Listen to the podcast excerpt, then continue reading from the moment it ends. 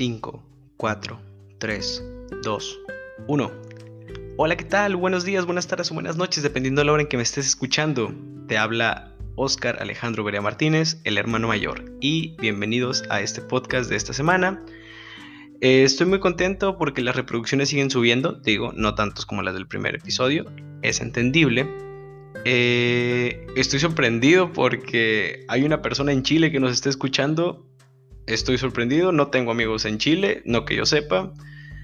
Y me, da gusto que la capacidad de este programa esté llegando tan lejos y rompiendo fronteras, ¿verdad?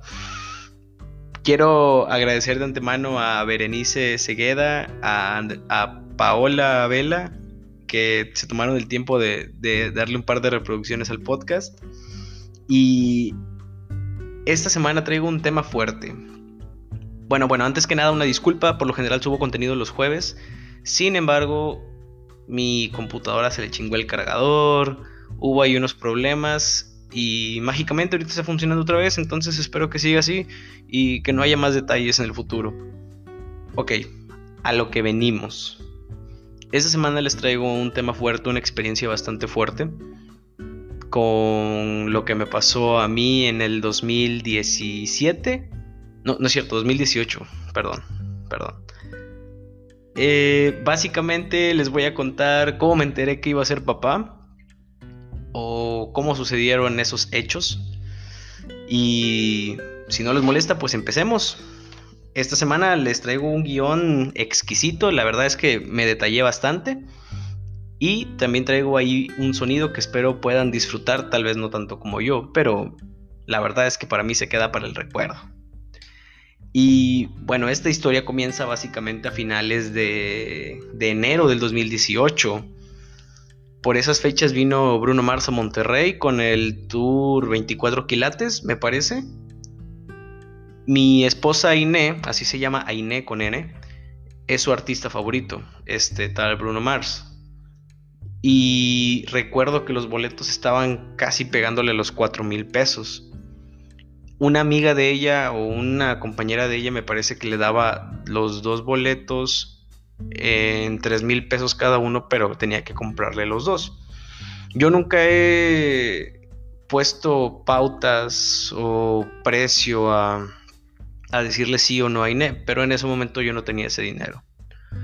Pero de verdad que Bruno Mars es el hit de, de mi esposa, de mi ahora esposa. Entonces, la que hoy es mi suegra le compró los dos boletos para aprovechar la oferta y que ella consiguiera una persona a quien llevar. Obviamente nadie quería pagar esa cantidad, entonces mi suegra pues optó porque yo fuera, ya que si no se iba a perder el boleto, ¿no? Y bueno, pues mi suegra me invitó el boleto entre comillas y llegó el momento, la verdad, te digo, llegamos, me parece que una hora antes del concierto. Y le compramos ahí un par de camisillas y gorras a este vato para hacerle el gasto, ya sabes, para que no. Para que le saliera el, vuelo hacia acá a, Monterrey, ¿no? Y todo, todo parecía que iba a ser perfecto. El, fue en el estadio universitario de los Tigres. Y la escenografía estuvo poca madre el, concierto fue una chulada realmente. O sea, hubo varias propuestas de matrimonio en la canción de Marry You. Y la verdad es que este tipo no escatima en, en presupuesto, aparentemente para sus bailarines, coreografías, escenografía. Y, la verdad es que canta muy chingón. Por lo general he ido a ver a dos que tres artistas que sin el autotune o sin los efectos de voz son una basura. Y Bruno Mars baila, canta y hace un chingo de monerías. Nos tomamos unas chelas ahí durante el, concierto. Y la verdad es que están muy caras las cervezas dentro del concierto. No, no nos empedamos a morir. Nos tomamos dos. El concierto terminó relativamente temprano, por ahí de las 2 de la mañana. Y nos fuimos a comer unos tacos, mi esposa y yo. Después de los tacos, pues sucedió la situación no necesito ser muy gráfico para que me entiendan. Y pues llegó febrero, 14 de febrero, me acuerdo que le regalé unas flores y una botella de vino a Iné y en ese mismo día nos la acabamos. Y salió el comentario de que ella no le había bajado. ¿Ok? Y en ocasiones anteriores pasaba que se atrasaba un poco y reglaba de nuevo. Entonces, para mí no era la gran cosa, ¿no? No, no pensaba que esta fuera la buena. Entonces, a partir de ese día, cada día, perdón, cada semana salía la pregunta de, oye, ¿ya te bajó? Y cada semana la respuesta salía negativa. Entonces, ese tema se empezó a volver un poco estresante en mi vida conforme más pasaba el tiempo, ¿no? En ese momento me parece que iba en sexto, quinto semestre de la carrera. Yo llevaba un horario vespertino. Salía a las 5 de la tarde y de ahí me iba al trabajo. Ainé, la que ahora ya es doctora y egresada de la facultad, salía más temprano, pero para ahorrarse ella tiempos en tráfico, obviamente dinero tal vez del transporte, y para regresarnos juntos me esperaba. Ella salía a las 3 y me esperaba hasta las 5 que yo saliera. Me acuerdo muy bien de ese día.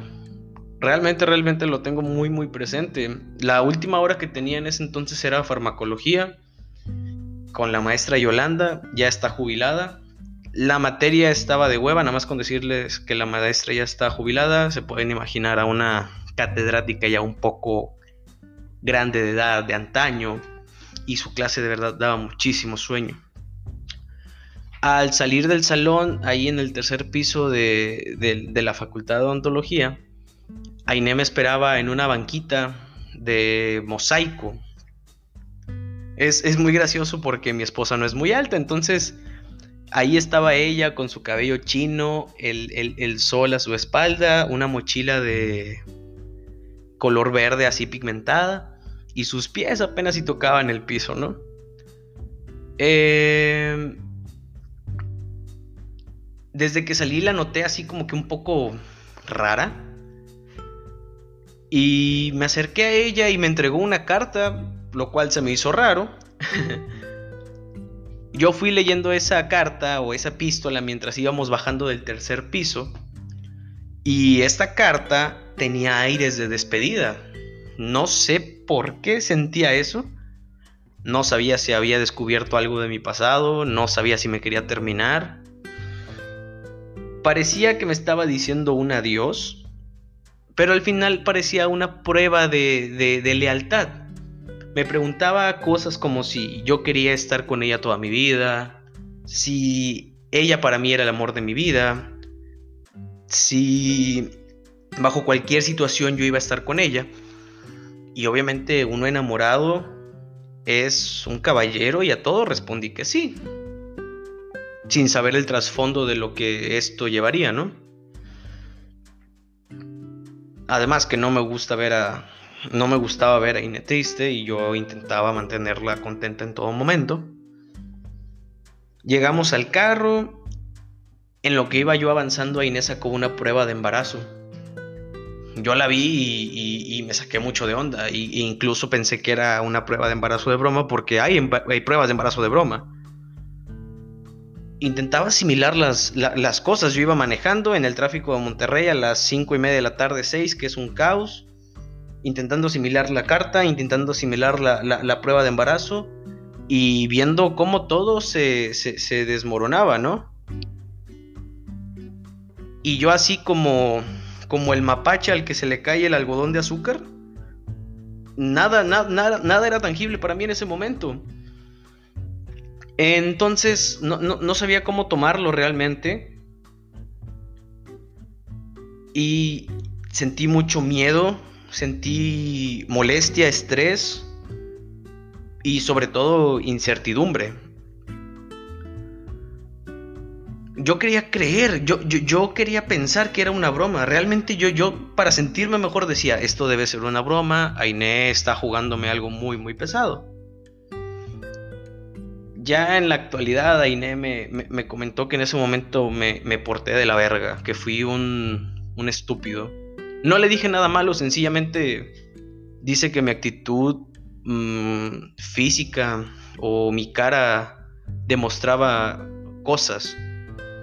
Y no era más que incertidumbre realmente. Yo, yo no estaba. No estaba tomando una decisión, pues. La incertidumbre de no saber si iba yo a poder proveer sustento a una familia. Porque creo que ese es el temor de todos los papás, no poder proveer sustento. Entonces, yo en ese momento sentí mucho miedo. ya ahorita me río, pero no mames, en, ese momento yo, yo quería aventarme del carro en movimiento. Posterior a eso, Aine y yo intentábamos pensar en otros factores que pudieran desencadenar algún cambio hormonal en su cuerpo, ¿no? Pero estaba muy, muy cabrón. La prueba de embarazo se supone que era la más chingona, la más cara y la que de menos probabilidad de fallo tenía. Es decir, tenía cero margen de error. Entonces, al llegar a su casa, nos detuvimos a platicar en el carro. Y a secas pregunté, ¿qué quieres hacer? Y Aine me dijo, quiero tenerlo. Y yo, pues a darle no, no, no supe cómo, cómo yo dar un apoyo emocional en ese momento. Y la verdad es que ahorita lo pienso y sí debe, debí ser un poco más empático o más demostrativo de afecto. Pero al fin chamaco, tonto, inmaduro, solamente dije, vamos a darle. ¿Ok? Y básicamente le dije que me iba a quedar al pie del cañón. Después quisimos hacer otras pruebas ya con más, ¿cómo decirlo? Ah, fidedignas, unas pruebas más fidedignas. Así que fuimos por la prueba de sangre. Fuimos a los laboratorios Muguerza aquí en Monterrey. Laboratorios Muguerza, patrocínanos. ¿Y qué creen? positiva la prueba de sangre, puto. Chingate esa. Es decir, prueba de sangre positiva, prueba de orina positiva. Y te digo, Aine y yo queríamos pensar que era un cambio hormonal por otra cosa. Y ya la, la Aine nos dijo, me dijo más bien de que, oye, no quiero decir nada porque puede ser un, un embarazo ectópico. Puede ser que el producto venga mal, y realmente este secreto lo guardamos así hasta lo último que se pudo. Y eso nos carcomía por dentro bien cabrón. Este, entonces fuimos a cotizar los precios de las ecografías o los ultrasonidos. Y la consulta estaba en 900 pesos. Yo en esa época ganaba 1500 por semana. Y tengo, o bueno, tenía unas deudas muy pesadas con unas tarjetas de crédito con Bancomer. Sus hijos de su puta madre cobran intereses, así que si sacan tarjetas de crédito que no sean con ellos. Este. Tenía un carro que tal vez yo no podía mantener conforme a consumo de gasolina.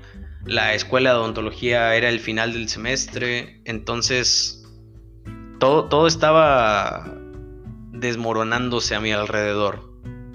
Yo no sabía cómo, cómo actuar, no, no podía decirle a mis papás porque no estaba seguro. Entonces, realmente entré en una desesperación y en un estrés tremendo. Ese era mi punto de vista, no quiero imaginarme a Iné cómo estaba, supongo que igual o peor que yo.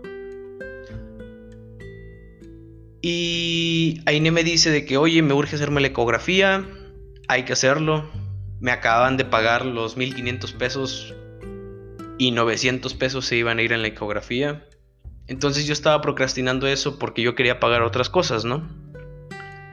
Que según para mí eran más importantes, llámese deudas, llámese carro, llámese fiesta, no sé. Y fue un viernes yo estaba todavía en la facultad, Aine por lo general no iba los viernes. Entre más vas subiendo de grados en, o de semestres en odontología, menos tiempo tienes que ir porque ya se va haciendo más práctico, ¿no? Entonces me salí a mitad de las clases para venir por Aine e ir al, al, con el obstetra. Y llegué por ella.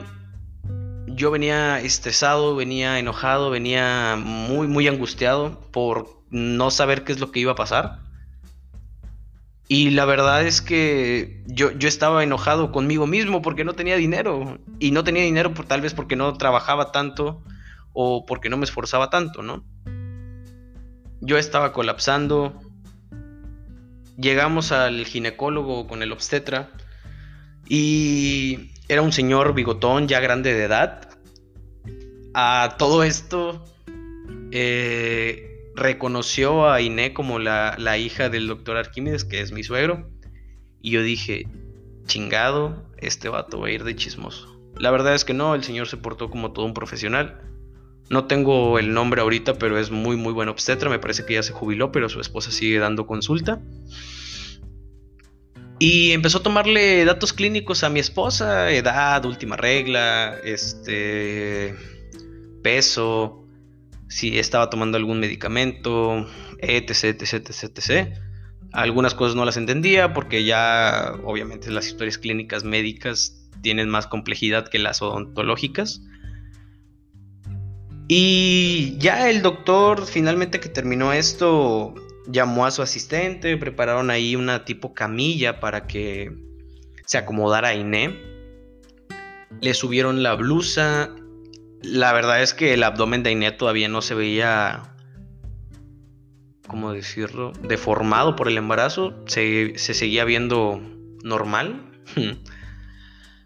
Eh, y ya empezaron a ponerle ese tipo de gel sobre su panza, sobre su vientre, y empezaron a, pasar esta, este tipo, yo lo vi como un desodorante roll-on y tenía una pantalla muy, muy viejita el doctor que solamente me mostraba unas imágenes blanco y negro. De nuevo, repito, soy dentista. No, no, no, no entendía muy bien en ese momento qué pedo. Y abajo de la pantalla tenía un sistema surround parecido a un teatro en casa. Se veía muy, muy mamalón nos empezó, a, nos empezó a explicar que algo del oxígeno, de flujo de oxígeno y que la otra cosa era el flujo de la sangre. Eh, es importante recordarles que yo en ese momento estaba estresado, estaba enojado porque no sabía qué iba a pasar con, con mi vida, con mi carrera, obviamente con la de Iné.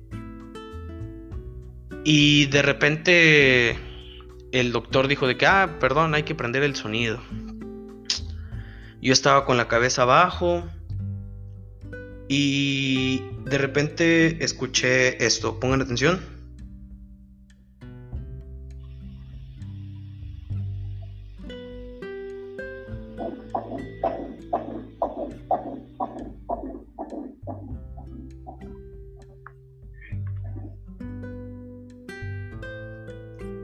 Eso era el corazón de Amelie. Alcé la mirada y la verdad es que este negro valió madre. Se desmoronó totalmente. Yo al escuchar el corazón de, de mi hoy hija, se resanaron cosas que no sabía que yo tenía rotas. Este sonido lo tengo guardado desde hace dos años y la verdad es que cada cierto tiempo lo escucho porque me, llena de, cierto orgullo, ¿no? De, cierto valor, más bien me empodera.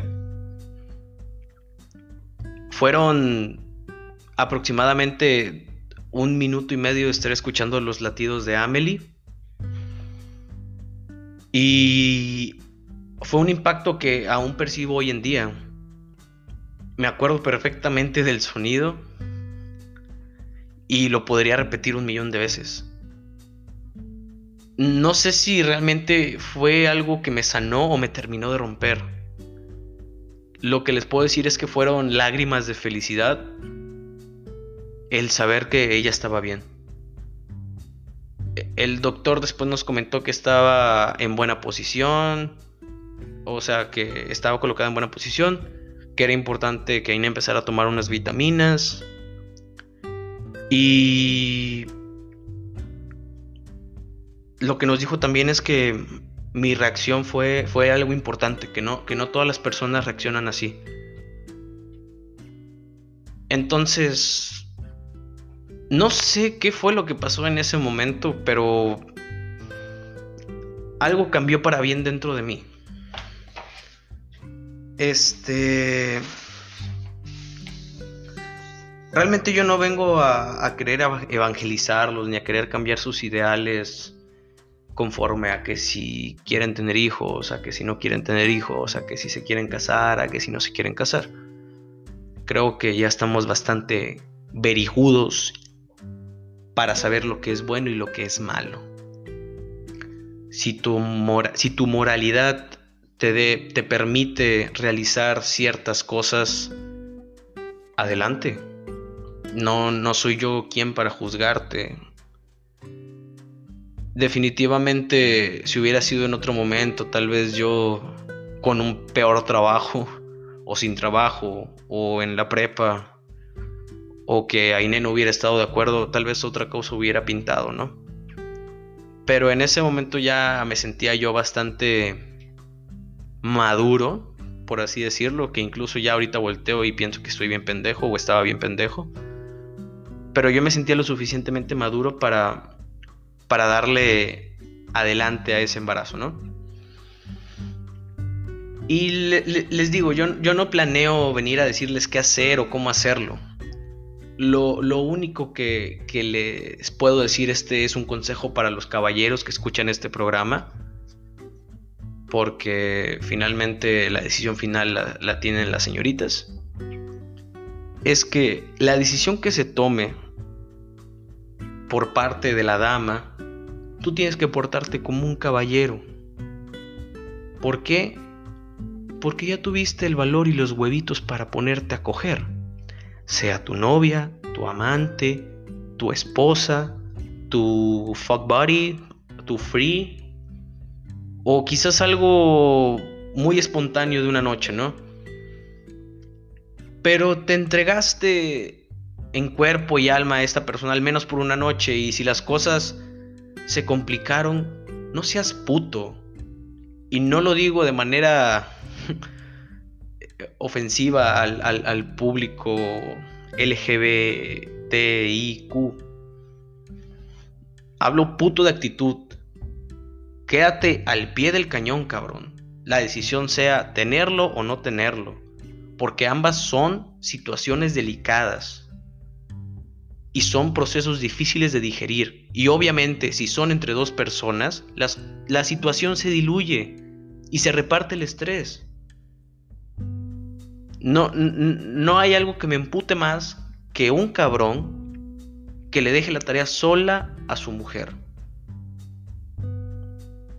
¿Por qué? Porque para coger ahí estuviste. Y al menos si no vas a estar presencialmente, apoya en lo monetario. Y si no vas a estar en lo monetario, apoya con tu presencia. Y no todo se basa en el dinero. Va a haber prejuicios familiares. Va a haber. Va a haber juicios de, de terceros. Va a haber críticas. Y todo eso conlleva estrés. No te hablo de que te cases con esta persona. No te hablo de que formalices la relación con esta persona. Ni, quiero que pienses en que van a tener una relación de años y todo va a ser romántico. Esto no siempre funciona. No, no, no significa que porque no estés casado no puedes apoyar. Ya sea monetaria, física o mentalmente. Si tuviste el valor de hacer las cosas que hiciste con ella, ten los huevos para responder y afrontar la situación. Y no soy perfecto. Te doy este consejo básicamente para que tenga los huevos que yo no tuve para algunas situaciones. Y es mi consejo por lo que yo pasé. Algunos pueden vivir con culpa, no hablando del tema del aborto, eso X, hablando del tema del abandono hacia la otra persona. Y tengan huevitos, padres. Para cualquiera de las dos situaciones. De eso básicamente fue el episodio de hoy. Ya estamos en los 25 minutos. No quiero saturarlos mucho tiempo porque sé que no lo van a escuchar. De nuevo agradeciéndoles que me estén escuchando. Y básicamente así fue como enteré que iba a ser papá. Después tengo otras experiencias muy, muy cabronas con el hospital, con los doctores que nos atendieron, con unos pinches tacos de la chingada más caros del mundo. Todo englobado en esto del embarazo, ¿eh? eh Ainé casi atendiendo con Amelia afuera. Son, son, historias que realmente tienen que, tienen que, que escuchar, ¿eh? Y me da gusto estar grabando aquí, aunque me haya atrasado un día.